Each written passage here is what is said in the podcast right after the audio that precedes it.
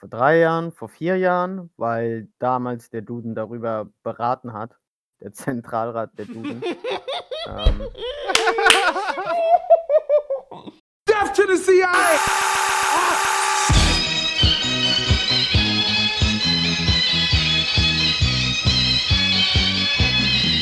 Der Ministerpräsident von Baden-Württemberg fährt einen Daimler Basta. Sag mal, hol mir mal eine Flasche Bier, sonst streike ich hier und schreibe nicht weiter. Die behaupten etwas zu sein, was sie in dem Moment, wo sie als Partei regieren, natürlich nicht mehr sind. Und sie schreiben im Prinzip als Fazit fast, Verrat ist eine Kunst, die die Grünen meisterlich beherrschen. Das alles und noch viel mehr würde ich machen, wenn ich König von Deutschland wäre. Und deswegen mache ich jetzt hier diesen Tisch mal kaputt, ja? Damit du mal.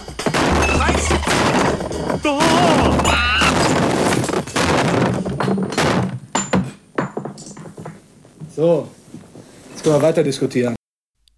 Hallo, ihr schönen Menschen. Ich bin euer Simi und wir sind die Deep Fried Friends. Unsere heutige Folge wurde vor gut einem Jahr aufgenommen und wird, da wir fast viereinhalb Stunden Aufnahmematerial haben, eine Doppelepisode. Viel Spaß mit Arti und Schopenhauer. Die wohlfeilste Art des Stolzes hingegen ist der Nationalstolz. Denn er verrät in dem damit behafteten den Mangel an individuellen Eigenschaften, auf die er stolz sein könnte, indem er sonst nicht zu dem greifen würde, was er mit so vielen Millionen teilt. Aber jeder erbärmliche Tropf, der nichts in seiner Welt hat, auf das er stolz sein könnte, ergreift das letzte Mittel. Auf die Nation, der er gerade angehört, um stolz zu sein. Und damit herzlichen Willkommen, herzlichen Willkommen gemeinsam. Deutsch ist eine gute Sprache. Wir begrüßen euch gemeinsam beim Podcast zur Verdummung der intellektuellen Gesellschaft. Mein Name ist Tempura Arti. Ich mache Party und das in Würzburg. Und mit mir habe ich wunderbare Menschen. Yo, hier ist euer Trockenmund Joe, was geht ab? Euer Simi. ey, ähm, ja, hi, hier ist Alex mit Internetproblemen. Unser Boy Alex mit Problemen. Alex hat Probleme. Die haben wir. Nail Lover. Sehr cool. Wir möchten euch alle begrüßen. Wir haben heute dicke Themen dabei. Besonders dicke. Dicke. Mhm. Dicke Themen. Ich habe dicke News am Richtig. Anfang. Ich habe richtig krasse News. Meine News für den Anfang sind: Joe Biden hört unseren Podcast. Wer hätte es gedacht, Alter? Ein prominenter Fan aus den Vereinigten Staaten. Turbo Krank, cool, nice. dass Joe Biden unseren Podcast hört. Ich habe mich mega gefreut. Er hat nämlich äh, letzte Woche bei der Diskussion um Impfapartheid und Kuba zugehört. Und Joe Biden hat sich jetzt explizit wegen unserem Podcast, hat er in einem Pressestatement verlautbaren lassen, dafür entschieden, die Intellectual Property Rechte für Impfungen offen zu machen. Nee, das geht nicht. Das geht nicht. nice. Er hatte das schon mal angekündigt, ne? Er hatte das schon vor Wochen angekündigt. Und dann hat er so getan, als wäre nie was passiert. So, no, no, no statement. Und wir haben lange, lange, lange nichts gehört, ja? Can the old man fucking do anything? Und ja, er hat es gemacht. Er hat ein offizielles Statement dazu gemacht. Damit ist noch nicht die Welt bewegt, aber es ist was. Mein großer. Skeptizismus ist ein bisschen kleiner geworden, ey. Ich, ich sag dazu nur eins, ne? Let's smoke him out. Das ist ein Sozialist. ich würde gerne mit Biden rauchen, Alter. Ich würde gerne mit Joe Biden rauchen. Er ist ja so schon langsam. Er ist so schon so schnell wie ein eingefrorenes Chamäleon ungefähr, ja. Aber wie langsam wäre er nach drei Joints? Das wäre wundervoll. Das wäre wunderschön. Ist das ein Ding? Die müssen jeden Moment hier sein. Keine Sorge, keine Sorge. Wir sind jetzt bewaffnet mit einem mächtigen Joint. Mächtiger John. Ich weiß nicht, ob ihr es, ähm, ich weiß nicht, ob ihr es schon mitbekommen habt, aber ich habe psychische Fähigkeiten. Ich kann die Zukunft vorhersehen. Und deswegen konnte ich Ja? auch vorhersehen, dass ähm, Biden die Entscheidung macht, die Intellectual Property Rights für alle zugänglich zu machen. Ich habe auch äh, famously vorausgesagt, dass äh, uns allen Vieren im Jahr 2025 die Penisse abfallen werden. Wir werden sehen, was daraus wird. Man, lass einfach hoffen, dass ich dieses Mal falsch liege. Ich nutze ihn noch. Also, Solange es funktioniert gut, ja. halt. Solange es funktioniert, Ja. machen wir weiter, oder? einen Moment, warte, warte, Moment, Moment. Ich habe hier. Ah, ja, okay, die E-Mail kam jetzt an. Ähm, Ja, HP Baxter ist heute nicht da. Wir hätten ihn auch nie eingeladen, weil HP Baxter ist einfach scheiße. Einfach. Ey, ich habe eine gute Meinung zu H.P. Baxter. Und zwar finde ich eine Sache an H.P. Baxter extrem respektvoll, nämlich der Track. Die Haare? Was kostet der Fisch? Ja, ich habe unendlich lange drüber nachgedacht, was zur Hölle bedeutet der Scheiß. Da muss irgendwas dahinter stecken. Und was es eigentlich ist, was kostet der Fisch, ja, ist, er macht sich lustig über Amis. Und das ist natürlich direkt in meinem Herz. Das resoniert mit mir. Das ist alles, was ich mir jemals gewünscht habe. Angelsachsen in den Arsch ficken, das ist mein großer Traum. Und deswegen ist HP Baxter based. Und deswegen ist, was kostet der Fisch? Cool. Das ist meine Meinung. Kläre das, bitte. Wa- Warum, warum ist das eine Amerikaner-Kritik? Und zwar kommen ganz viele Amis nach Großbritannien als Touris und fragen dann, how much is the fish? And how much are the chips? Das ist die ganze Idee dahinter. Der Typ hat nämlich auch viel Zeit in Großbritannien verbracht und deswegen hat er das oft gehört. Ich finde aber auch, also die, die überhaupt, die, die Nationalkritiken von ihm sind nicht schlecht. Ich meine, 3am The Painted Cow Mhm. ist unglaublich gut und eine fantastische Kritik an ja, Schokoladenherstellern, wie eben bei Milka. 3am The Painted Cow. Wahnsinnig. Ich glaube, so Leute wie ähm, Scooter oder Falco oder Rammstein sind irgendwie so musikalisch nicht unbedingt auf unserer Ebene. So, ich fick nicht mit denen. Das ist nicht das, was ich mir anhöre, außer vielleicht Rammstein in David Lynch-Film. Das ist ziemlich, ziemlich nice. Aber man muss schon sagen, dass sie eine interessante, coole Kritik der deutschen Gesellschaft äußern, die manchmal sogar interessant ist. Das Rammstein-Video zu Deutschland ist nicht uninteressant, Alter. Es ist sehr, sehr lang, aber das lohnt sich, da reinzugehen. Also Jetzt ich muss sagen, ich kann. Einwurf. Mhm. Mein Einwurf zu HP Baxter. Aussage HP Baxter. Dieses Gender-Ding sorgt für eine Verdummung der deutschen Sprache. Was ein Hundesohn, ey. Ja. Und äh, das sagt der Mann mit Hyper Hyper. Dö, dö, dö, dö, dö. Also das, das war eine meiner aller, allerliebsten Lieblingslines von Scooter. Ich habe für Arthur mal so im Entertainment Scooter-Texte durchgelesen und die besten rausgesucht. Mein Liebling war It's not a bird, it's not a plane, it must be Steve who's on a train. Genius, man. Scooter ist halt auch so ein Raumtemperatur-MC, den man entweder dafür feiern kann oder hassen kann. Ja. Irgendwie so ein bisschen äh, Limp Bizkit-mäßig. True, stimmt. Yep. Das ist halt nicht mit New Metal, sondern New Euro Dance Shit, I don't know. Hey, aber ganz ehrlich, vorhin sagtest du, du, du hast sie auf dieselbe Stufe mit Rammstein und äh, äh, äh, äh, äh, was war's? Falco. Falco gestellt. Falco ist dope, Alter. Never ever. Die beiden, also sowohl Rammstein als auch Falco, sind einfach way above. Bin ich cool mit, Alter. Ich feiere Rammstein auch seit dem neuen Lars van Trier Film. Der Lars van Trier Film mit dem Rammstein Soundtrack, oh mein Gott, war der geil. Ich habe ja schon nach Lost Highway gedacht, okay, Rammstein ist schon nicht schlecht, ey. Aber nach dem Lars van Trier Film denke ich mir, Jesus, Rammstein sind nicht schlecht. Ja? Sehe ich richtig, dass die Painted Cow Line von Peter Maffay geschrieben ist? Nein, was? Alex, wo hast du diese Quellen her? Gib mir die bitte. Ich habe nur die Suchmaschine meines äh, Nichtvertrauens benutzt. Ah, du meinst die öffentlich zugänglich große. Richtig. Da steht, da ist der Writing Credit Peter Maffay. Dope.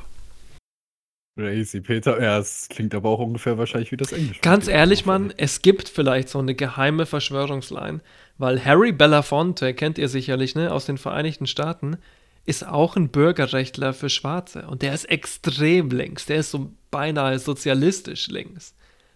Es gibt schon eine seltsame Pipeline, wo so Schlagersänger slash irgendwie nationalistisch anbündelnde Bands dann irgendwie cool werden. Und mit Böse Onkels hat es nie geklappt, das sind immer noch irgendwelche Nazi-Opfer, aber mit Rammstein hat es anscheinend geklappt. Die haben dann einen subversiveren Gang gefahren irgendwie.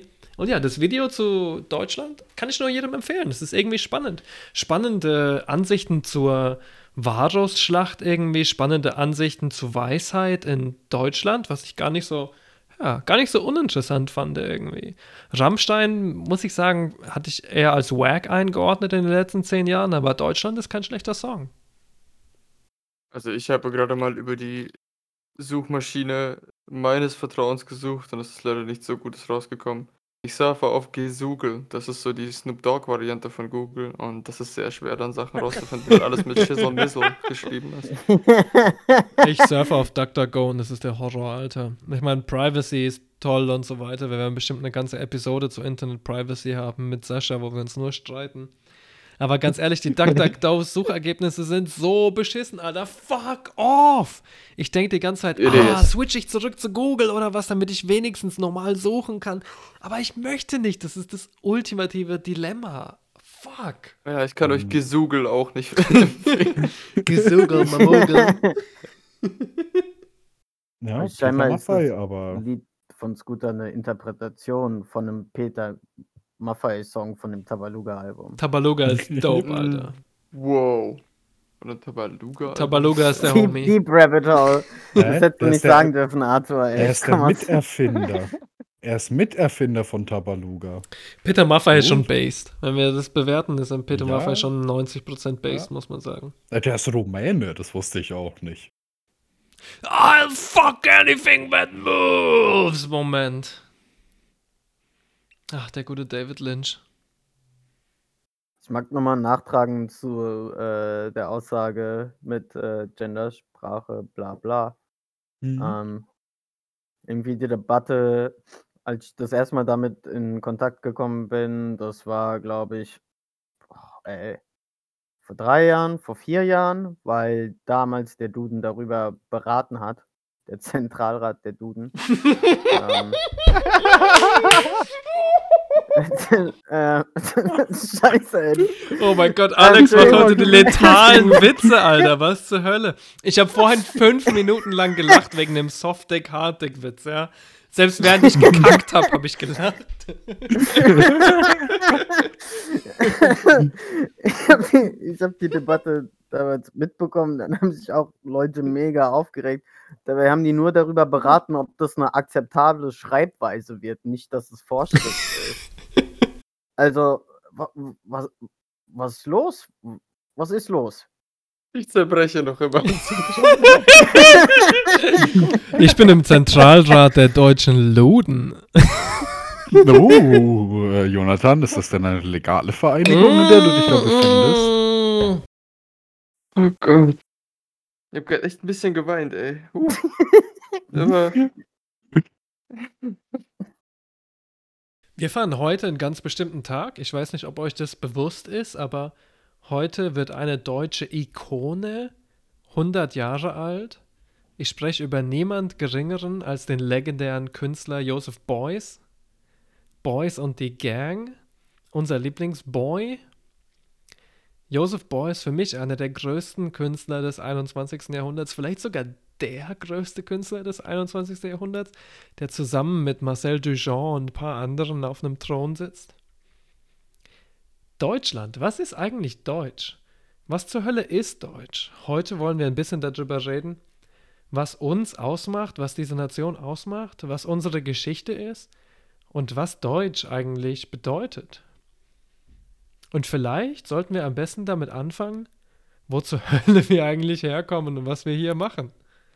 Ja, und dann kann gerne einer von euch die Führung übernehmen. Wo zur Hölle kommt ihr denn eigentlich her und wieso seid ihr Kartoffeln? Zuerst, zuerst, äh, Rest in Greece ist Josef. Rest in Greece! Rest in Greece, Josef. 100 Jahre, Baby. Jesus Christ. Heute wäre er Yep. 100 Jahre alt geworden. Was für ein legendärer Boy, Alter. Ich heiße, No, God! bin geboren in einem Ort, der heißt äh, Wunsiedel. Ja, Wunsiedel. Das ist auch die Kreisstadt des Kreises, in dem ich geboren bin. Und dann habe ich gewohnt in einem Ort, der heißt No, God, please, no! No! Das ist äh, Naja, kurz vor Tschechien, das beschreibt es äh, ziemlich einfach. Oberfranken. Ja, und da habe ich gewohnt bis ins Jahr 2003. Ich bin 94 geboren, ich bin da aufgewachsen, zur Schule gegangen, bis zur dritten Klasse müsste das gewesen sein. Und dann bin ich umgezogen nach Unterfranken, nach No! No! und da bin ich dann in die Grundschule gegangen, aufs Gymnasium, habe da mein Abitur gemacht. Und wir haben uns kennengelernt am ersten Tag überhaupt. Am aller, Ja, allerersten am Tag, wo, ersten dieser, Schultag. wo dieser Hans in die Schule gekommen ist, hat er sich neben Ja. mich gesetzt und eine bis jetzt endlose Freundschaft ist dadurch gestartet. Was für ein crazy Tag, Alter. Irgendwann in den frühen Ja. 2000ern. 2003, das Mhm. war Ostern 2003, nach den Osterferien. Das weiß ich noch. Ja, und dann habe ich auch den Arthur äh, kennengelernt im Laufe dieser Geschichte und dann den Alex im Laufe dieser Geschichte. Ja. Butterfly-Effekt. Und was ist hier mit, ähm, was kann man hier über das äh, Fichtelgebirge, wo du eigentlich herkommst, sagen? Also das Fichtelgebirge, es stirbt aus. Es ist so, jetzt bös gesagt, das ist das Ostdeutschland Bayerns. Ja, das ist es. genau das ist es. Genug gefichtelt. Das trifft es echt ziemlich gut, weil äh, die Wirtschaft dort zieht weg. Es wird komplett zurückgelassen. Ähm, durch den nahen Kontakt äh, nach Tschechien ist auch das Problem mit äh, Crystal Meth dort äh, extrem groß. Äh, gesellschaftlicher harter Zusammenbruch dadurch auch. Ähm, naja, ist halt ein Problembereich von Deutschland, wo man nicht sagen kann, hier floriert und alles ist gut. Aber es sind ganz nette Menschen. Wie ist es mit dem, wie ist es mit dem Fichtelgebirge? War das ähm, vor der deutschen Einheit ein Teil von Österreich-Ungarn oder sprechen wir hier von dem Deutschen Kaiserreich? Äh, soweit ich das weiß, war das äh, Deutsches Kaiserreich, nicht Österreich-Ungarn. Weil, also für mich persönlich war das immer ein sehr gemischter Bereich zwischen Deutschland und Tschechien. Auf jeden Fall. So auch Kultur, gesellschaftlich. Ähm, ich kenne zum Beispiel Bosna, ich meine, du kennst auch Ich Bosna. lebe Bosna. So, und äh, in Unterfranken habe ich das nirgends gesehen. Nope. Das gab Das es. ist es war ein pur tschechisches Ding, ja. Und auch ist viele Bosna? Leute. What? Bosna du kennst ist, nicht Bosna? Oh, leg los, Bosna. Bosna, man nimmt ein Brötchen, so ein ganz normales Brötchen. Man nimmt eine Bratwurst, am besten Zwei, eine grobe, zwei dicke Bratwürste. Bratwurst. Ja, man kann auch zwei nehmen, wenn man dünnere nimmt. Ich mag es mit einer dicken Okay, Bratwurst. interesting. Ja. Dann macht man Senf drauf und ein Ketchup seiner Yes. Wahl. Das kann man äh, wählen, wie man möchte, ob man Curry-Ketchup nimmt, Gewürz-Ketchup, was auch immer. Und dann, äh, essentiell wichtig, rohe Zwiebelringe. drauf. Oh. Viele. Oh. Richtig Alle Formen viele von Zwiebeln sind in Zwiebelringe. Ordnung. Ja. Klingt aber ganz geil, Ja. muss ich sagen. Übelst. Und dann einfach äh, reinbeißen, so quer im Mund und rein. Fucking Das ist beste. Arbeiternahrung der ganzen Welt, Alter. Oh yeah. Sieh mal an, Alter, Ja. ich habe ich hab schon hunderttausendmal Bosna gegessen, ohne zu wissen, dass es Bosna ist. Nicht schlecht. Ja. Cool. Ja, und ehrlich gesagt, ich muss sagen, für mich als Kind war das ähm, mega schön, dort aufzuwachsen. Das war so ein, kleine, ein ganz kleiner Ort. Und außen war halt nur Natur. Mhm. Nicht irgendwie Straßen. Konntest ewig rumrennen und äh, Quatsch machen. Bäume fällen. Halt, was man so machen Hell möchte. yeah. Einfach Sachen kaputt machen. Ich meine, das Ja. ist deine ganze Existenz. Ja, ja, klar. Natürlich, natürlich. Kaputt machen. Und ich muss sagen, äh, wir hatten immer richtig viel Schnee und ich konnte Schlitten fahren und richtig schöne. Weihnachtswaldwanderungen und sowas. Das war schon echt geil. Vor allem der Schnee war nicht siffig, sondern es war einfach so kalt, dass er nicht schmilzt. Und dann kam äh, für mich so der Kulturschock, wo ich nach Unterfranken kam und die Leute haben mich nicht verstanden wegen meinem Dialekt. ey, Joni, es, ey, musst du sagen. Unterfranken ey, ist am Anfang- schlimm. Unterfranken ist ganz schlimm, was Dialekte angeht, Ja, vor allem regional. Aber Oberfranken auch. Oberfranken, die sind dann nicht besser. Bevorzug's hier Also- sogar, ja. Nürnberger Dialekt brauche ich nicht, ey. Also Ja. Für mich klingen die Bayern alle gleich. Nee, das kann ich schon nicht verstehen. Keine Ahnung. Ich finde, der Unterschied zwischen einem Bayern und einem Franken ist so krass. Ungefähr so krass wie der Unterschied wird zwischen einem Berliner und einem Sachsen oder so. Das sind zwei verschiedene Welten. Ja. Safe. Wobei man Ja, aber auch sagen muss, wenn du allein schon in Unterfranken bist, ne, ey, jedes Kackdorf, was vielleicht zwei Yes! Kilometer voneinander entfernt ist, hat auch schon so seine Subkultur und seine Subsprache. Und ey, das ist unglaublich. Genau das spricht doch Aber- für die krasse kulturelle Diversität irgendwie, die in dieser deutschen Nation besteht. Also Genau das macht uns irgendwie Korrekt. wieder offensichtlich, wie arg das konstruiert ist, weil jedes fucking Dorf so viele Eigenheiten hat und trotzdem sehen wir uns als eine Einheit. Korrekt. Ja, aber das war für mich, ehrlich gesagt, ich musste mich da schon hart anpassen. Keiner hat Semmel gesagt. Was Was ist seltsam ist, Semmel? weil in Bayern sagen das Weil alle, was- aber in was- Franken nicht. Ja, was, was willst du mit einer Semmel? Bei Was uns sagen sagt mal die- was weg. sagen die Bei uns sagt mal weg, oder? Oder? Und Nee, bei die Bayern sagen sagen weg. auch Was weg. sagen die? Bayern sagen auch weg, oder? Ich Warte mal, ich, ich überlege gerade, was die. Franken sagen. Ich glaube schon, dass sie sagen weg. Weg. Natürlich. ja, ja. die Unterfranken sagen weg. Aber Oberfranken. Oh nein, wir sagen auch Kipf. Je nachdem, Ja, was das für eine Kipf Form auch. ist. Korrekt. Kipf ist es. Kipf ist für mich die ultimativ fränkische Form. Das sind die besten Brötchen auf der Welt. Ja, falls ihr jemals Ja, in Deutschland stimmt. seid und irgendwie die Chance habt, nach Aschfeld zu kommen, Aschfelder Kipf sind eine Liga von Brötchen, die über allen anderen liegen. Egal, wo ihr wart, Ja. in Paris, in Panama, in New York, ist fucking egal. Das sind die besten Brötchen, Ja. die ihr jemals essen werdet. Die sind fucking gut. Nice. Ist die Werbe Werbung für Bayern vorbei oder? Ja, oder? Ja. Komm. Naja, ich meine, die, die, die Werbung für Oberfranken, vor allem das Ja, Fichtelgebirge, die Werbung war jetzt für- nicht so positiv. Propaganda. Hallo, ich bin der Kunde. Ja, wie kann ich Ihnen helfen? Ich würde gern so eine politische Ausrechnung kaufen. Aber ich habe echt keine Ahnung, was es auf dem Markt gibt.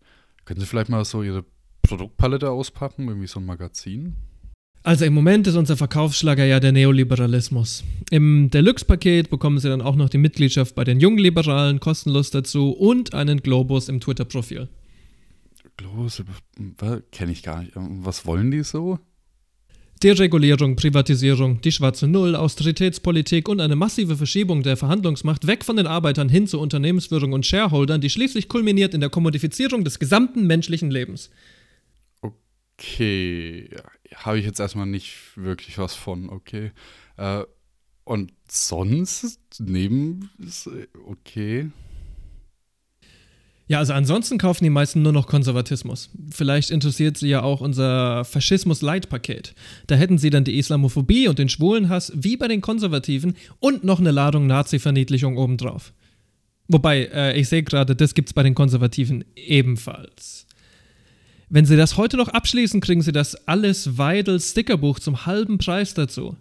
Vielleicht können sie ja sogar V-Mann werden, die haben äh, ziemlich gute Rentenansprüche. Nee, vielen Dank. Haben Sie vielleicht auch irgendwie was Linkes? Nee, das ist aus. Äh, die letzte Lieferung ist irgendwann in den 80ern angekommen. Na, äh, hören Sie mal, aber ich, ich sehe hier, drüb, hier drüben in der Ecke hinten bisschen verstaubt, aber lässt sich lesen. Die Entwicklung des Sozialismus von der Utopie zur Wissenschaft. Also Sie verkaufen ja doch einigen Sozialismus hier. Da ist das Mindesthaltbarkeitsdatum schon lange abgelaufen. Ich kann Ihnen aber gerne Sozialdemokratie verkaufen, wenn Sie möchten. MHD? So ein Quatsch. Bei Joghurt kann man das auch noch essen. Wo ist aber jetzt da der Unterschied Sozialdemokratie? Die Sozialdemokraten machen Kapitalismus, aber ganz lieb. Wenn Sie dieses Paket wollen, dann müssen Sie unter Eid bestätigen, dass Peter Harz niemals was falsch gemacht hat, sonst läuft es nicht. Hier steht aber: Sozialdemokratie ist objektiv der gemäßigte Flügel des Faschismus. Also, das will ich nun wirklich nicht. Ja, Faschismus? Ach, das stimmt doch überhaupt nicht. Und das mit Karl und Rosa, das war doch ein Missverständnis, das war gar nicht so gemeint.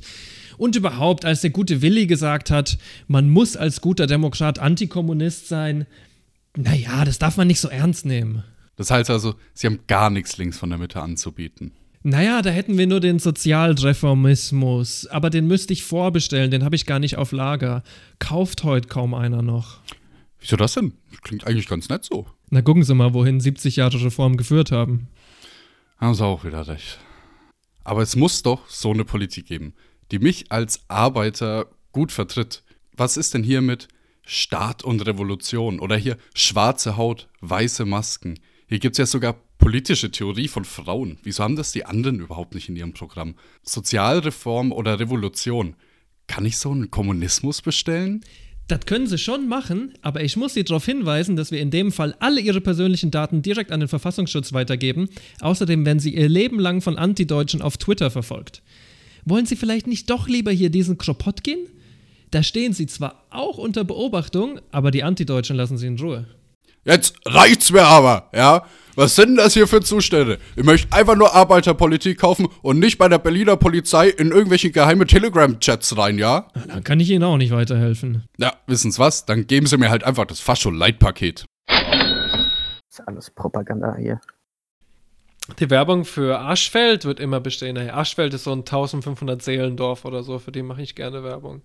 Ich meine, Aschaffenburg ist ja schon groß, wenn du drüber nachdenkst, aber dieses Dorf, von dem ich hier rede, ist super klein. Keine Ahnung, wie groß. Ich würde echt sagen, Aschfeld ist so 1000 Seelen. Höchstens. Weißwurst-Propaganda, sage ich dir nur. Aschfeld sind nur 750 Einwohner. 57. Ja, und die, und die, die Metzger erst dort, die machen so eine fantastische, warte mal, wie heißt die nochmal? Ach ja, Asch, Arschwurst. Arschwurst ist verdammt gut. Fuck off. Die Metzger in Aschfeld sind okay, ja. Das sind einige der wenigen, die dir Biohöhner liefern und so weiter. Da spreche ich aus dezidierter Erfahrung. Und Ja. auch die Metzger in Urspringen übrigens. Die Metzger in Urspringen haben eine der besten Chili-Würste in ganz Deutschland. Wenn du auf sowas Ja. stehst, Alter, dann solltest du da vorbeikommen. Ja. Das ist eine verdammt geile Chili. Sind auch scharf. Die sind so scharf, dass die Metzger selber sagen, wir essen die nicht. Die ist für uns viel zu scharf. Wir können damit nichts anfangen. Ja. Das sind nur für irgendwelche Die probieren die Freaks, nicht so wie mal. wir. Äh, Das ist die Gott lobe diesen Freakwurst, Metzger. ey. Ja.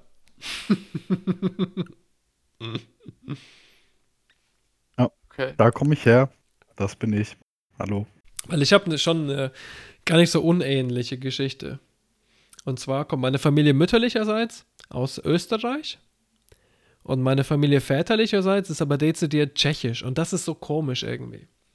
Mein biologischer Ur-Urgroßvater, mit dem wollen wir aber nicht so viel zu tun haben, weil der hat nur geschwängert und ist dann eigentlich abgehauen. Es ist ein bisschen eine leidige Geschichte hier.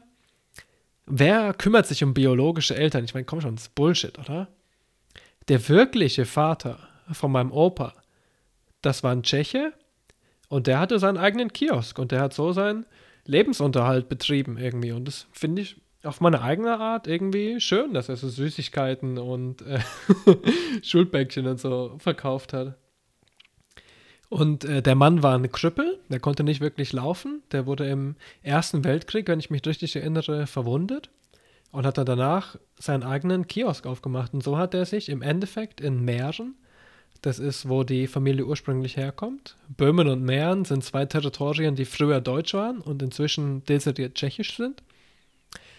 Aus Mähren kamen die und zwar aus einer Stadt namens äh, Nikolsburg. Nikolsburg ist recht famous, weil es da extrem viele jüdische Intellektuelle gab. Es war eine von den Städten, wo Juden tendenziell eher akzeptiert wurden. Ich meine, in Deutschland, wenn ihr euch die deutsche Geschichte anguckt, ne?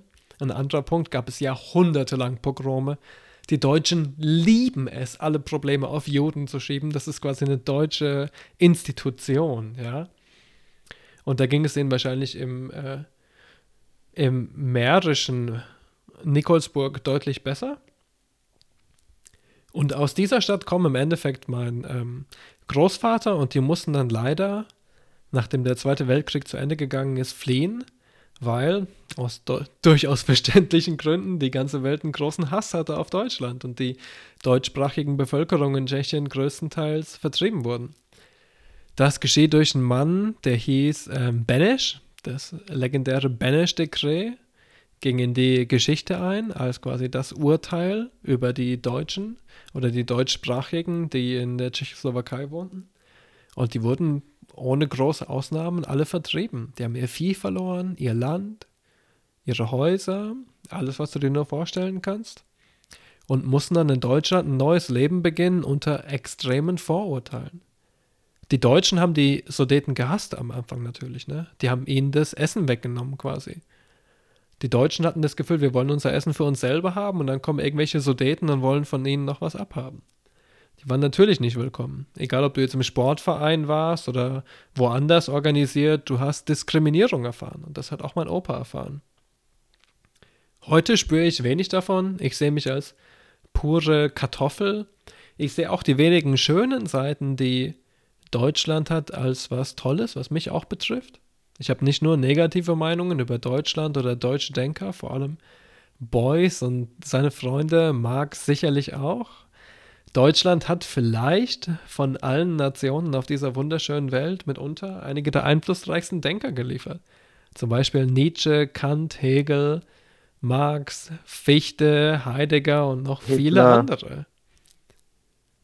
Deutschland hat seinen eigenen Charme und natürlich auch fühlt man sich hier irgendwie seltsam. Ich habe für meine Bachelor-Thesis habe ich viele Nachforschungen begangen über die ähm, Sudetendeutschen, wie man sie heute nennt, und wie es ihnen damals erging. Und die haben natürlich, verständlicherweise damals extrem viel Diskriminierung erfahren, weil von allem einfach zu wenig da war. Und dann hat man auch das Gefühl gehabt, die Sudeten nehmen uns das weg. Ja, ich fühle mich trotzdem durch und durch als Kartoffel, als Deutscher. Ich kann das schwer von mir verneinen irgendwie. Vor allem, wenn man sich ins Ausland begibt, merkt man immer, wie deutsch man ist. Wenn du mal in Indien bist oder Lateinamerika, dann merkst du, wie deutsch du wirklich bist. Vorher hast du absolut keine Ahnung, wie deutsch du eigentlich bist. Und ja, ich sehe das genauso negativ, wie ich das positiv sehen kann. Und das ist mein Take für heute. Ähm, es ist nicht ganz richtig, dass äh, Judenverfolgung besonders schlimm in Deutschland war. Ähm, Stimmt. Es kam zwar immer wieder nach spontan es kam zwar immer wieder zu spontanen Pogromen, aber, ähm, aus staatlicher Sicht, also staatlicher Gesetzgebung nach der Emanzipation, äh, sind auch, ich glaube, aus dem Zarenreich einige Juden geflohen, weil da größere Repressionen waren. Alex hat vollkommen recht. Lass uns das mal eben in Perspektive rücken, ja? Deutschland war extrem repressiv als heiliges römisches Reich deutscher Nation. Aber die Weimarer Republik war ehrlich gesagt offener gegenüber Juden als viele, viele, viele, viele andere europäische Staaten. Also da hat Alex vollkommen recht, da kann ich nicht widersprechen. Die jüdische Emanzipation ähm, war auch äh, das war nachdem das Heilige Römische Reich äh, aufgelöst oder zusammengebrochen ja, ist. Also 1871 war das, also mehr oder weniger. 71 war die Gründung des Deutschen Kaiserreiches. Vorher gab es den Deutschen Bund, der so minimal eine nationale Einheit dargestellt hat, aber eigentlich nicht wirklich, wenn wir mal ehrlich sind. Ja, 1871 ja, davor, war die Reichsgründung. Davor, ja, davor war es, äh, glaube ich, nur in Preußen. Ähm, da werden wir später auch noch auf jeden Fall zur Sprache kommen. Aber ich bin mir nicht ganz, ganz sicher. Ja, ich wollte es nur äh, anmerken, weil ähm, äh, mit jüdischen Menschen, mit denen ich gesprochen habe, meinten hin und wieder zu mir, dass äh, eine Sache, die die Shoah so erschreckend gemacht haben oder erschreck, erschreckend gemacht hat, war die Tatsache, dass es in mhm. Deutschland passiert ist, ausgerechnet in. Aber Nee, das ist ein absolut guter Punkt. Wir müssen auch nur sagen, dass ähm, in der Weimarer Republik Juden deutlich mehr Akzeptanz gefunden haben als woanders in Europa, ne? vor allem in den stärkeren katholischen oder katholizistischen Ländern. Also da gab es wirklich irgendwie ein Momentum. Es gab auch viele deutsche Denker, die im Endeffekt äh, pro-Israel oder zumindest zionistisch waren. Zionismus als Ideologie ist mitunter auch in Deutschland entstanden. Und da muss man den Deutschen zumindest sagen, ja. da gab es eine Pluralität von Ansichten. Und das ist eigentlich ganz cool an der Weimarer Republik, auch wenn so viel schiefgelaufen ist. Nicht nur Weimar, es war auch schon im Kaiserreich. Ja, okay. Äh, halt, halt, aber dazu muss man mhm. sagen, dazu muss man sagen, äh, kurzer Zwischenruf von mir. Äh, es gab die Hep-Hep-Unruhen 1819. Ja, ich Ging weiß. aus von der Stadt Würzburg. Jupp. Äh, das, ich meine, das ist äh, nichts anderes gewesen. Jetzt nicht in dem Riesenstil, weil es halt einfach noch nicht so maschinell und maschineriemäßig möglich war. Und 1147 äh, waren die allerersten Pogrome im Zusammenhang mit Würzburg schon notiert. Und das sind mitunter die allerersten in Würzburg, Also äh, in ganz Deutschland. Das sind die Dinge, die ich mit spontanen Pogromen meinte, aber 'ne Ja, ja. staatliche Repression ist immer noch mal anders, als Ja, ja, dass klar. deine Mitbürger dir dann ans Leder gehen. Deswegen, weil wenn Aber dir ähm, wenn dir in einer Nachbarschaft da besteht wenigstens noch die Möglichkeit, ähm, so schlimm es auch ist, tatsächlich dann Schutz in 'ner anderen Gemeinde zu finden oder so. Wenn der Ja, ganze gut. Staat Repressionen ausübt. Wir wissen auf jeden Fall, dass es Pogrome gab im Mittelalter und dass die Pogrome lange Zeit bis in die Neuzeit oder Enlightenment oder wie auch Ja. immer man es nennen will, fortgesetzt wurden. Aber man darf auch kaum verneinen und ich finde, das ist eine der wenigen Sachen, die wir uns Deutschen irgendwie auf die Flagge schreiben können. Weil ganz ehrlich, durch die Geschichte durch ist Deutschland wahrscheinlich einer der widerlichsten Staaten, die je existiert haben und ich schäme mich nur. Aber das ist eine Sache, die nicht so schlecht war, dass vor dem Zweiten Weltkrieg Deutschland für Juden nicht die allerschlechteste Herkunft war. Und nicht der schlechteste Ort to be war. Ja. Was, äh, eigentlich 'n Armutszeugnis ist, weil's immer noch absolut scheiße war, aber wenigstens, äh, ja. dann 'ne freie Berufswahl und Pipapo, ne? Also, Und das hat äh, lange gedauert. Überleg mal, wie viele Jahrhunderte. alle anderen Berufe Ja, überleg mal, wie viele Jahrhunderte Juden nur als Finanziers oder ähnliches in Deutschland äh, oder in ganz Europa arbeiten durften. Ne? die Das ist ja nur die unglaublich. Arbeiten machen sie durften ja nur die Arbeiten machen, die Christen nicht machen Genau. Und das ist die ganze Rational es von der Sache eigentlich. Die Christen. man muss es sogar noch härter sagen. Sie durften nur die Jobs ausüben, die die anderen sich eingebildet haben, nicht machen zu dürfen. Die ganze Idee war, dass die unschönen Arbeiten die Juden machen und die Christen deswegen reinbleiben und ihr schönes Nachleben irgendwie genießen können. Absolut widerliche Ideologie. So, und jetzt ist unser Gast mal dran mit der Vorstellung. Ich heiße, äh, Alex. Ähm, mein Vater ist Türke. Ähm, meine Mutter ist, äh, Kartoffel. ähm, und also, mein Vater kommt aus von irgend 'nem Berg aus Anatolien tatsächlich, also bisschen die, äh, typische, äh die Verkörperung des problematischen Türkens in Anführungsstrichen, äh, gerne an die Wand malen. Ähm ja, ähm, ich bin in Deutschland aufgewachsen. Ich spreche auch gar kein Türkisch. Also, ich bin, ähm, hauptsächlich mit Deutsch und 'n bisschen Englisch aufgewachsen. Ähm, Türkisch hat mich als Kind auch ehrlich gesagt irgendwie nicht interessiert.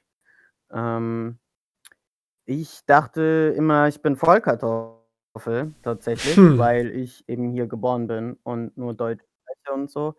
Und mit 16, äh, hatte mir dann 'ne Lehrerin vorgeschlagen, 'n Stipendium mich auf 'n Stipendium zu bewerben für Menschen mit Migrationshintergrund. Und, ähm, ich Uff. sagte ihr halt: „Na ja, aber mein Vater ist Türke.“ Und sie so: „Ja, das heißt, Sie haben Migrationshintergrund.“ Und da ist mir klar geworden, ich bin nicht so, äh, kartoffelig, wie ich immer dachte. Aber vielleicht, äh, sollte ich noch dazu Das ist schon schlimm, Alter. Das ist ähm Entfremdung. ähm also, ich habe es nicht als schlimm erlebt. War war okay. Mhm. Aber, ähm ähm, ich komme aus einer No-Go-Zone. Man kennt sie. Ähm, ich bin kein hier lebt sonst keiner, ich bin hier ganz alleine. Äh, ne, aber ich war schon in meinen Schulklassen so einer der Deutschesten immer. Eine die eine die größte Kartoffel im Raum Mhm. eigentlich. Ähm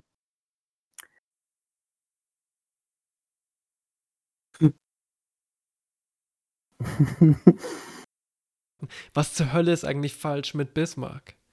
Wieso sehen eigentlich so viele Deutsche Bismarck als Einiger des Deutschen Reichs, wenn sein ganzes Interesse die ganze Zeit überhaupt nur war, irgendwie preußische Hegemonie zu bewerben, ja?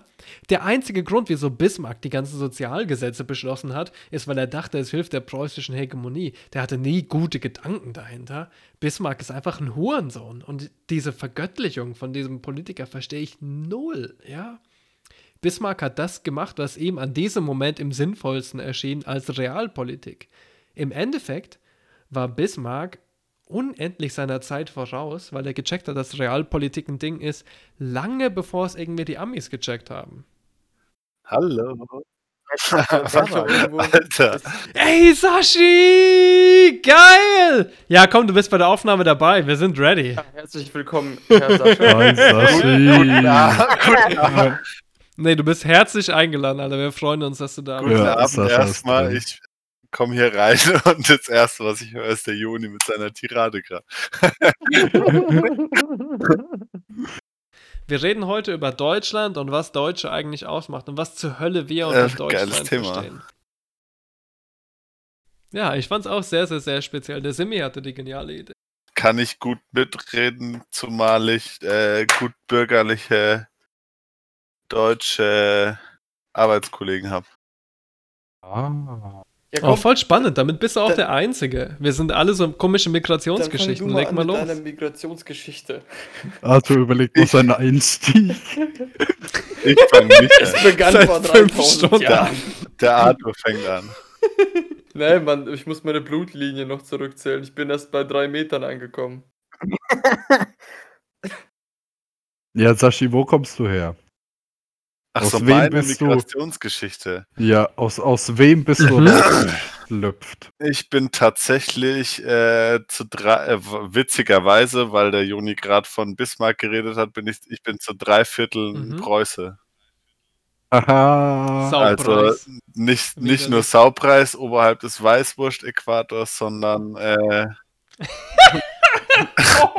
sondern äh, meine Oma ist geflohen aus Preußen und mein, Oh, mein Vater shit. auch. Also mein Schlesien. Vater ist aus äh, Rastenburg. Das ist heute Polen und meine Oma ist irgendwo aus der Nähe von äh, Kaliningrad, Königsberg. Oh, spannend, Alter. Ja, Genau. Königsberg. Und witzigerweise erzählt mir mein Vater regelmäßig, dass er als Kind in der Nähe von der Wolfschanze gespielt hat. Boah, aber ich kann es mir gut Ja, vorstellen. Und äh, das, das, äh, wer ist da immer gekommen? Irgendein Kaiser hat dann die Oma immer gesagt, kommt jetzt. Willi der Zweite ja. wahrscheinlich. Es gab viele Wilhelms auf jeden Fall. Viel zu viele Wilhelms. Aber halt super klein, also die sind auch, ich weiß es nicht, wann die genau geflohen sind. Meine Oma hat tatsächlich ein Tagebuch von ihrer Mutter.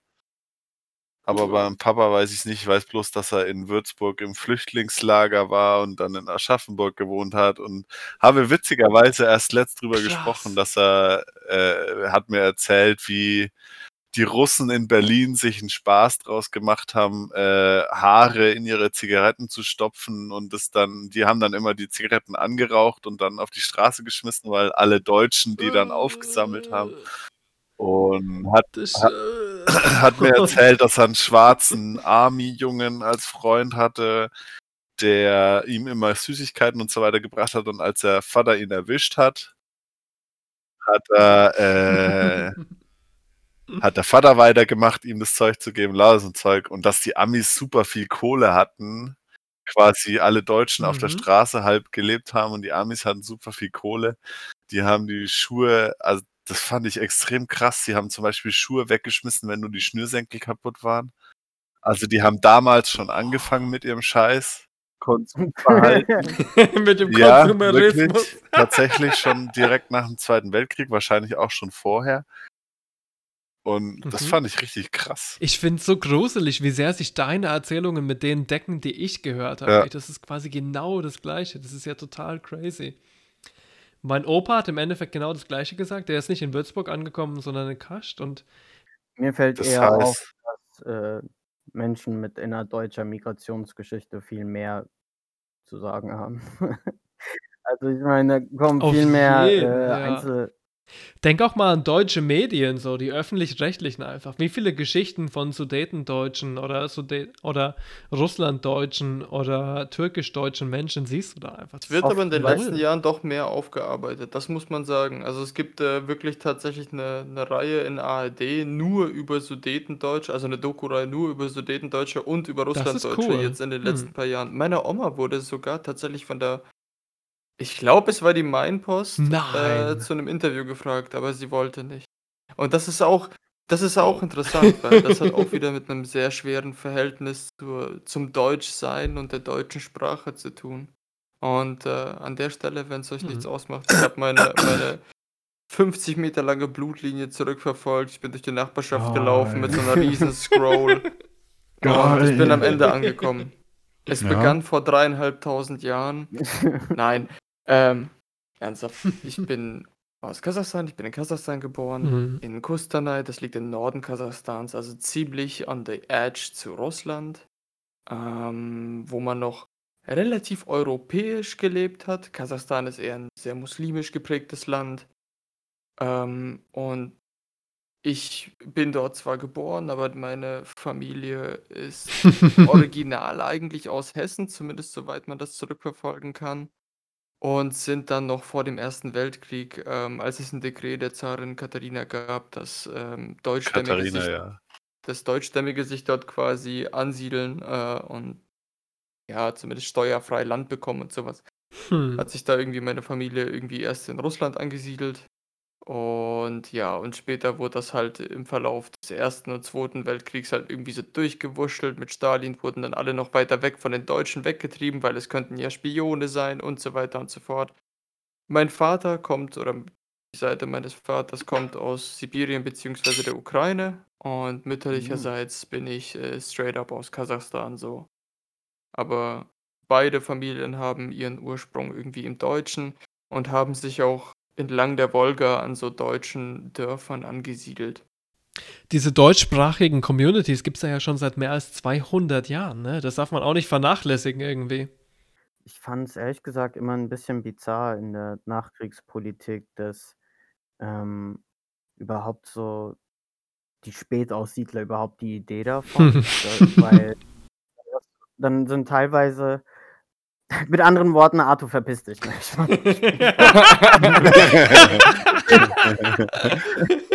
Ähm, einfach, dass, äh, ja, deine deine Oma oder deine Ur-Ur-Uroma von vor 200 Jahren, die kam von hier, jetzt, äh, können alle wieder zurückkommen und so. Äh, auch wenn selbst wenn sie die die Sprache dann gar nicht mehr so verinnerlicht hatten oder es nicht so ge äh, gepflegt haben über die ganzen Jahrzehnte und dann gleichzeitig darüber diskutiert wurde und wird, äh, ob die Gastarbeiter eventuell bleiben dürfen und eventuell eingebürgert werden dürfen. Das stimmt, ja. Fuck. Das fand ich immer mega bizarr. Die Familien leben doch schon hier. Ich meine, come on. Das Ding ist so, ähm, zumindest von dem, was ich so von meiner Oma höre, ich meine, die hat halt noch so, ja, vielleicht die Endzeit mit Stalin mitbekommen und danach eigentlich nur den Rest so. Ähm, und was ich von der halt immer mitbekomme, ist, also diese deutschen Communities, diese innerdeutschen Communities, das waren sehr geschlossene Kreise. Vielleicht, Oh. äh, böse Zungen würden sagen, voll die Inzestdörfer, maybe. Ähm, aber was halt was halt Sache ist, ist, äh, Alex, da muss ich dir widersprechen, da wurde sehr viel Deutsch gesprochen. Also, ich meine Ah, okay. tatsächlich in irgendwie 'nem Deutsch, was 100 Jahre in the past liegt, also irgendwie auch Mhm. gar nicht mehr so richtig Deutsch ist. Aber tatsächlich haben meine Großeltern mega viel in Deutsch gequatscht. Sie haben christlichen Glauben praktiziert und so 'n Shit halt. Aber orthodox, und oder? so 'n ne. Oh, shit. Okay. Römisch-katholisch Das war ist ja verboten. Das spannend. war Wow. das das war Ja. auch noch verboten halt zu dem Zeitpunkt. Und ich kann mich noch erinnern, meine Oma erzählt mir immer davon, äh, zu ihrer Hochzeit beispielsweise, ähm, mussten die 'n Pfarrer also die haben die haben in so 'nem kleinen Kackdorf in der Nähe von Kustanai gewohnt, ja. Äh, das nannte sich Glasunovka. Meine Cousins werden mich hassen, wenn die das hören, weil das ist kein Kackdorf, aber also für mich ist es halt 'n kleines Kackdorf, wo nur Landwirtschaft ist. Aber jedenfalls, als die sich trauen lassen haben, mussten die den Pfarrer aus Kustanai mein Opa musste den in so 'nen Hänger reinpacken und ihn zudecken mit Stroh, damit das ja keinem auffällt.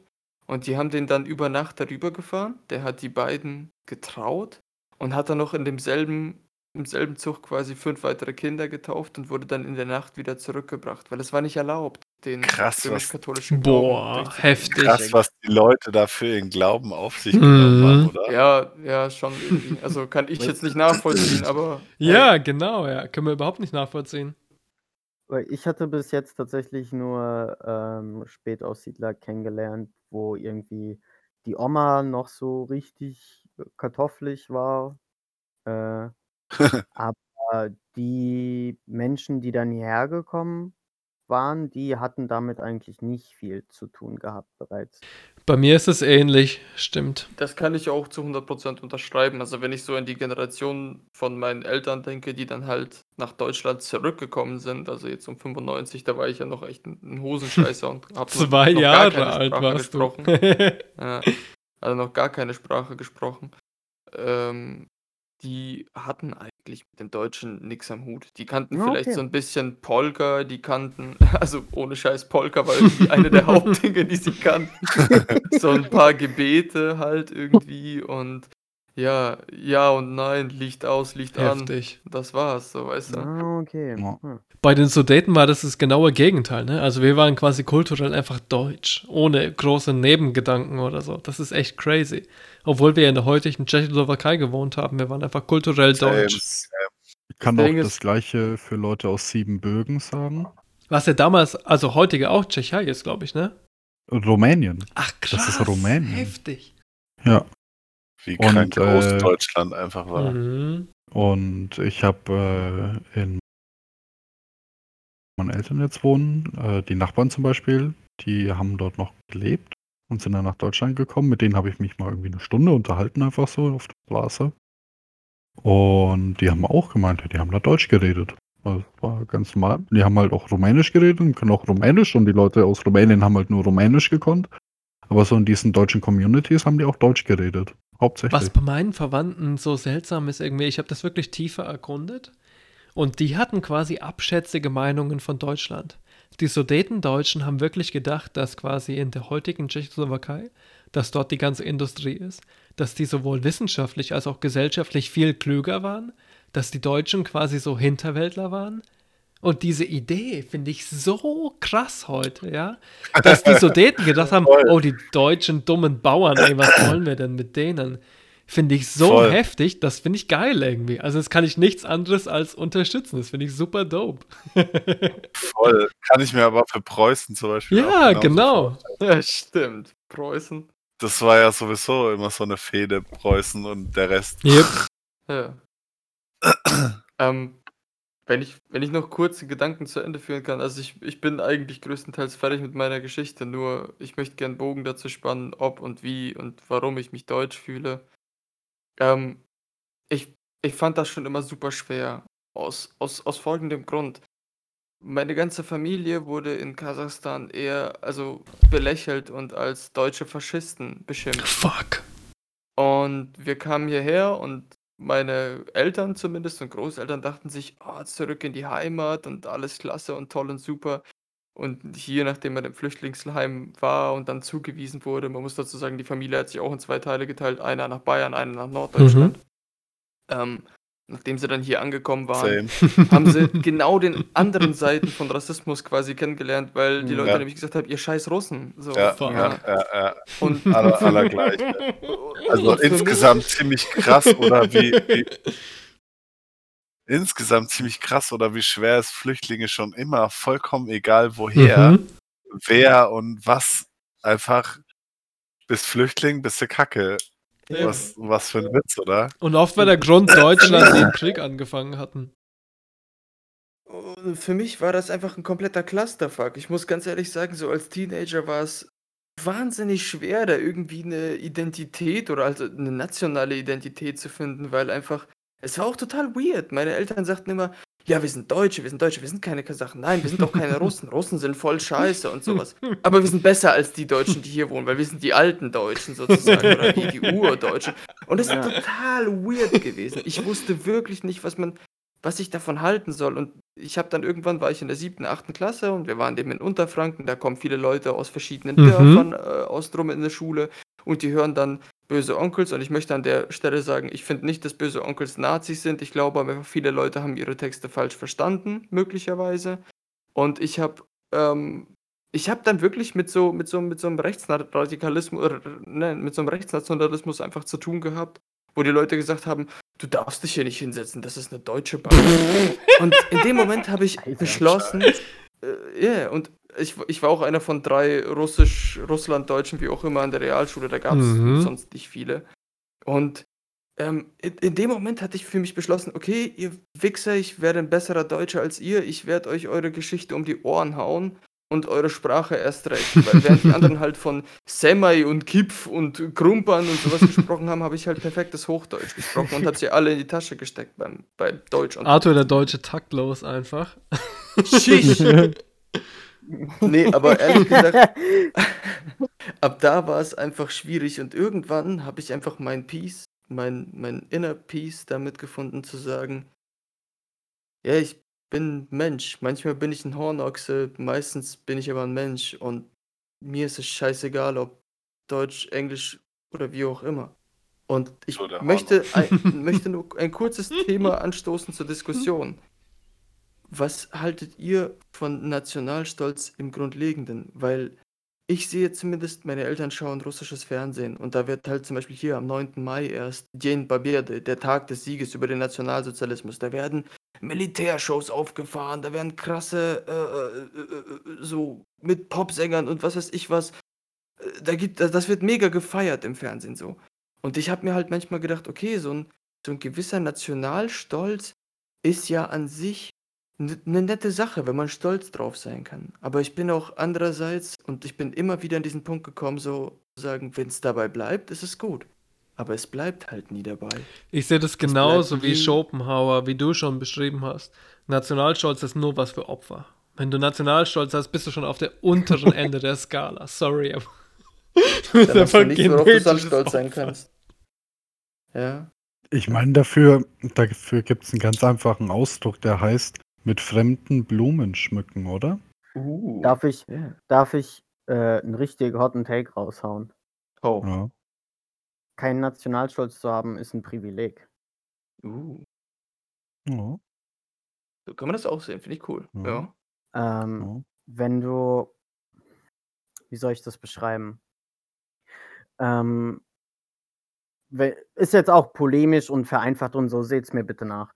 Ähm, die Deutsche, die nicht das Gefühl haben, dass sie Na Nationalstolz brauchen, denen wird von den Medien dann auch nicht immer vermittelt, dass sie eine homogene Gruppe sind oder dass sie alle irgendwie gleich sind.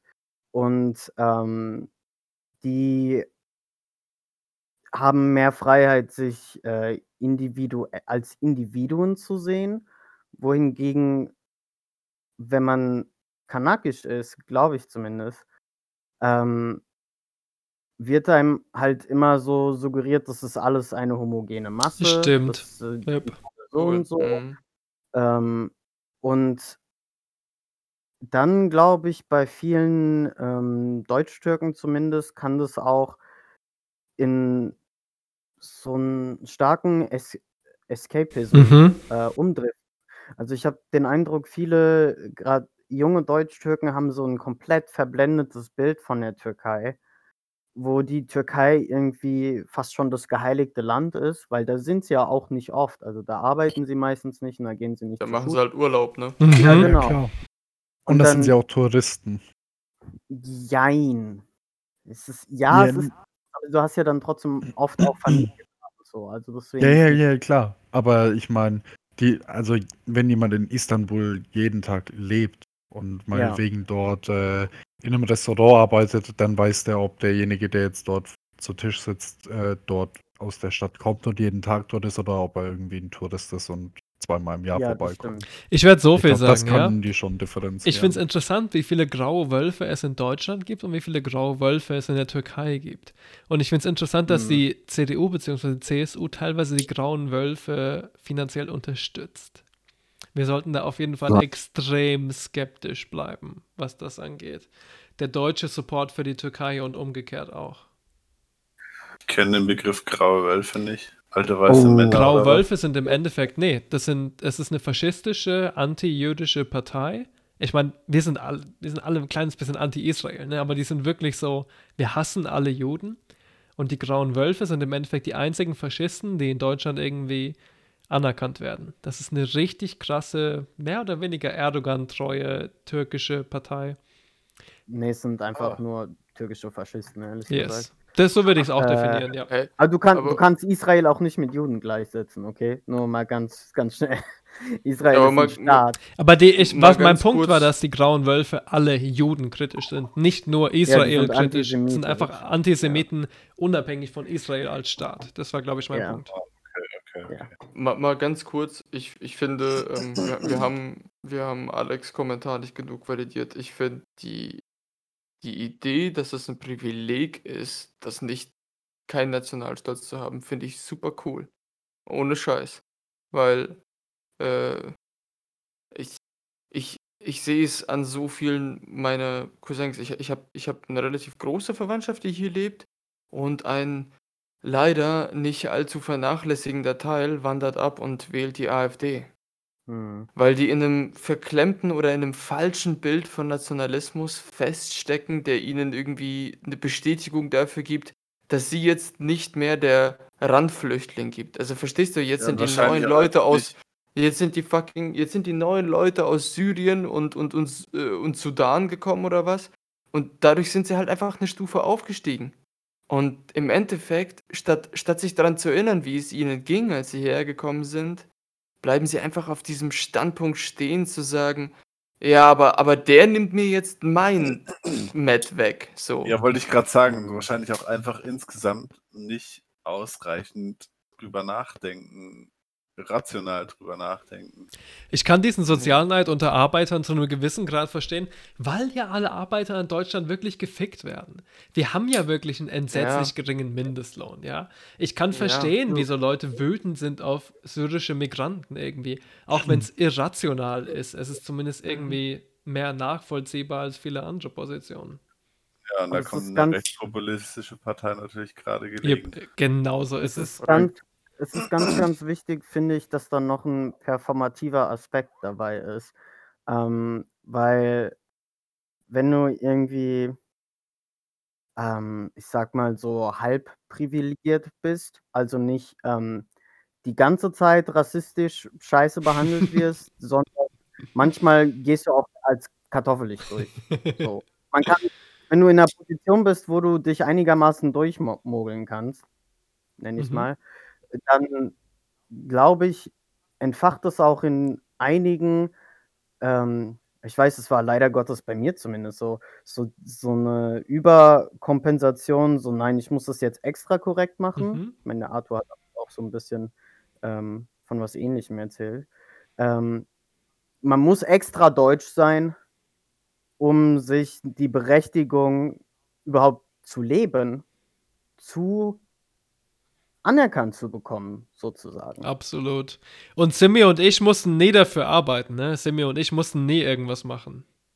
Was ich interessant fand, muss ich auch mal mit einer Personal Story kommen. Ich, ich habe ehrlich gesagt mit Racism so seit ich, ich sag mal, 21, 20 bin, eigentlich wirklich keine wirklichen Erfahrungen mehr. Und davor waren sie auch schon abschwächend. Es war wirklich eher so in der Schulzeit. Und dann kann ich mich an eine Sache speziell erinnern. Ich habe mich damals für meine Ausbildung als Hotelfachmann beworben. Und da war ich hier im, das kann man name droppen, das ist mir scheißegal, im Greifensteiner Hof in Würzburg, ne? Und ich weiß nicht mehr, wie dieser Hurensohn hieß, aber das war der Seniorchef. Das war so der, der. Greifenstein, wenn du so möchtest, so, ne? Und ich saß dann so, mein, mein Vater musste mich noch hinfahren, ich hatte noch keinen Führerschein. Mein Vater saß im Nebenraum und ich so in dem, im Ra- Raum daneben eben. Und dann kommt dieser Typ her und er hat sichtlich noch nie meine Bewerbung gelesen, weil der hat die aufgemacht Fuck. und hat gesagt, so, äh, Herr, ähm, äh, äh, Ka- Ka- Kautz, so, ne? Ja. Ähm, hat das so vorgelesen und dann sieht er halt, dass da drauf steht Geburtsort Kustanai, Kasachstan. Und fragt mich, so, Herr so und so, hier. Sie kommen also aus dem ge geheiligten Land?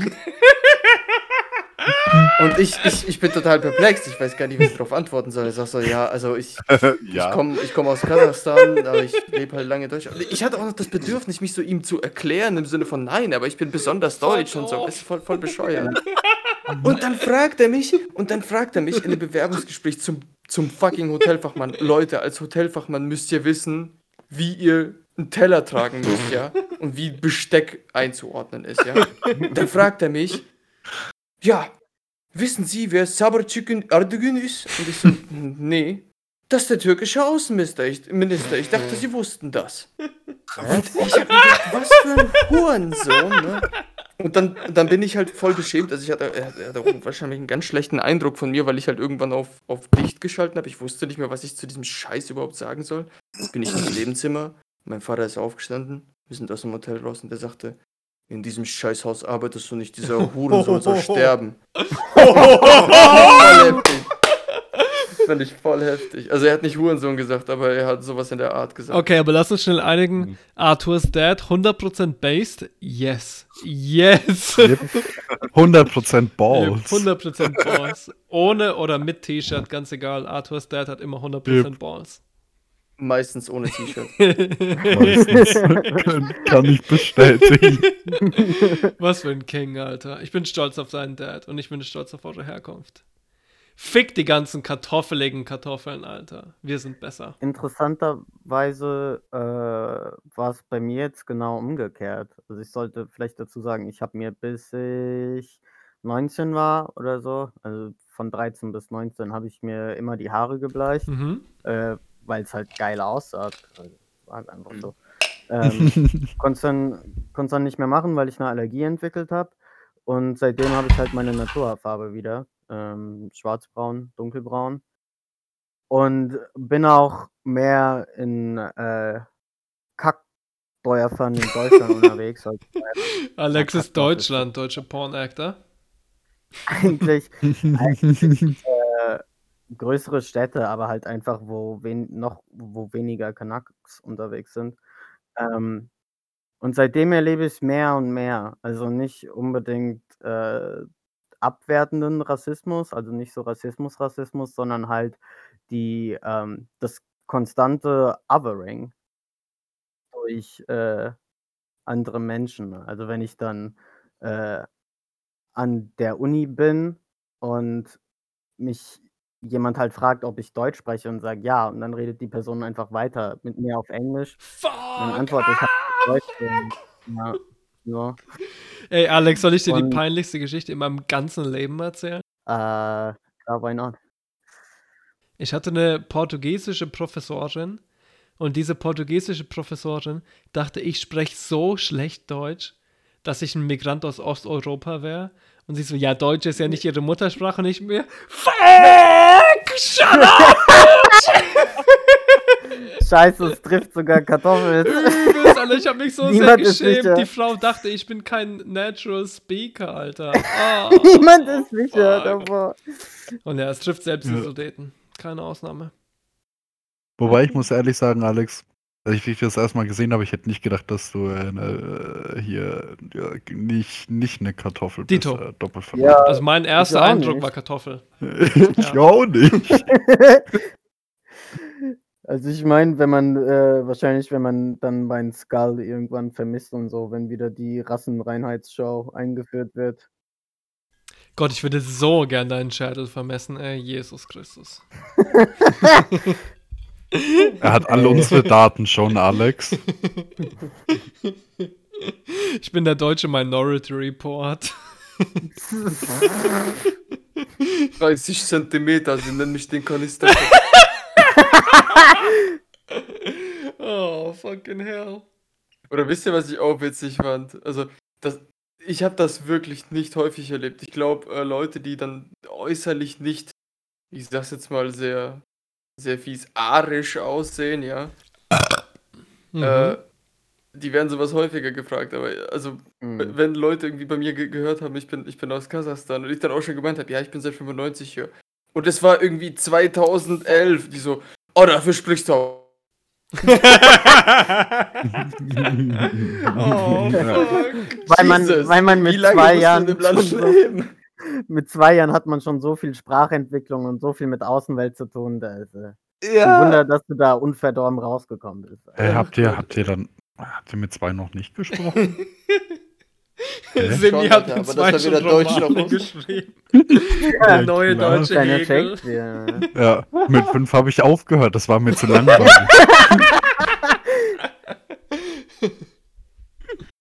ja, leider nicht, ansonsten äh, wäre ich jetzt schon äh, mehr vermögend, denke ich. Nachdem wir über Bismarck-Hering mit Kartoffeln, das Deutschsein und unsere Herkunft geredet haben, sind wir am Ende des ersten Teils angekommen. Es war schön, dass ihr wieder eingeschaltet und uns dieses Mal zu fünf zugehört habt. Ich bin euer Simi und ich verabschiede mich von euch allen im Namen von uns fünf. Macht's gut.